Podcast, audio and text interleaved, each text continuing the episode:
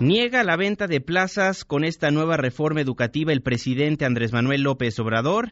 El secretario de Educación Pública promete transparencia en el manejo de las plazas, pero ¿cómo lo ve el vicepresidente de la mesa directiva de la Cámara de Diputados, el diputado del PAN, Marco Antonio Adame? Muy buenas tardes, ¿cómo está?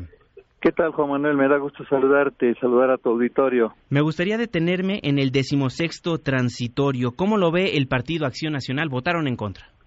Eh, sí, en efecto, dejamos claro que eh, independientemente del mérito del dictamen que fue votado a favor por nuestros legisladores eh, allá en los días del bloqueo, esta adenda que se presentó ayer y se incorporó al dictamen eh, incluía varios riesgos para el futuro de la reforma educativa.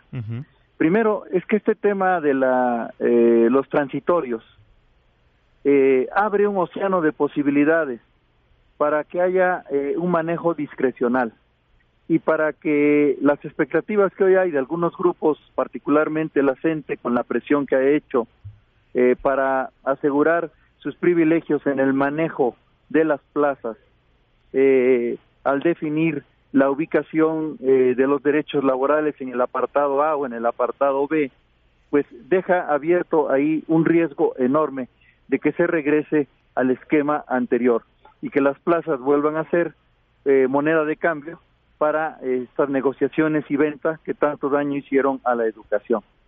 Este es un tema que preocupa, pero no solo ese, Juan Manuel, ahí está también el tema de la indefinición presupuestal. Es una reforma con una serie de implicaciones y costos de varios eh, cientos de miles que no está definida en ningún lado la eh, suficiencia presupuestal, las consideraciones de presupuesto para que se pueda cumplir con la expectativa. Entonces queda en una reforma aspiracional de buenos deseos que eh, pensamos nosotros debe ser eh, acompañada de decisiones presupuestales que hoy no se ve de dónde van a salir los recursos. Diputado, por eso se hizo larguísimo el receso, las siete horas de negociación posteriores estaban centradas en los puntos que nos acaba de mencionar. Pues lamentablemente no, porque esa famosa adenda ya había sido negociada afuera del Congreso, lo que también es una irregularidad. Y había sido negociada con una sola de las expresiones a manera de grupo de presión que es la CENTE y que para darle eh, cumplimiento a una oferta de campaña, pues eh, se entabló este tema de la derogación de la eh, reforma vigente sin medir las consecuencias.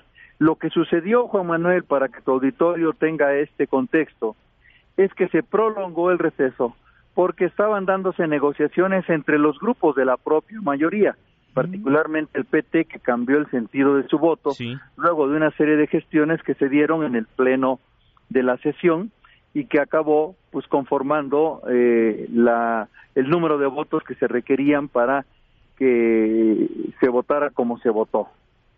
Correcto. Entonces, entre los grupos de oposición no había una negociación, más bien era entre Morena y el Partido del Trabajo. Fundamentalmente, que es donde estaba una primera parte de las dificultades que había, primero para haber listado el tema, que pasaron casi cinco semanas desde que se aprobó en comisiones y no se había podido llevar al Pleno, y luego también pues por los diálogos que se estuvieron dando durante el día y que se prolongaron en el receso con eh, algunos de los grupos de oposición.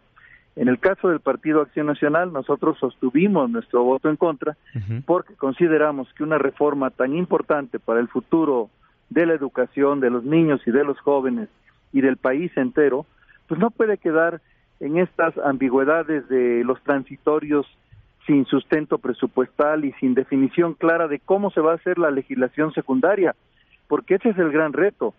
Eh, está el compromiso hecho, pero no claro, de que en los próximos 120 días tiene que haber una legislación secundaria, sí. eh, una vez que se publique este decreto, para poder eh, ponerle, ahora sí, en los detalles las definiciones, pero con tal indefinición y ambigüedad como se procesó ayer, pues pensamos que hay un riesgo de que esta sea un retroceso en materia educativa para el país. Por lo pronto, tal cual como está, continúa la práctica indeseable de la compraventa de plazas. Tal cual como está, se abre la puerta para que las plazas vuelvan a ser moneda de cambio y de venta, lo que ha dañado al país y lo que nosotros consideramos un grave riesgo para el futuro de la educación, porque se pone el control de la educación en manos de los grupos de presión sindical que han hecho este acuerdo eh, no claro fuera del Congreso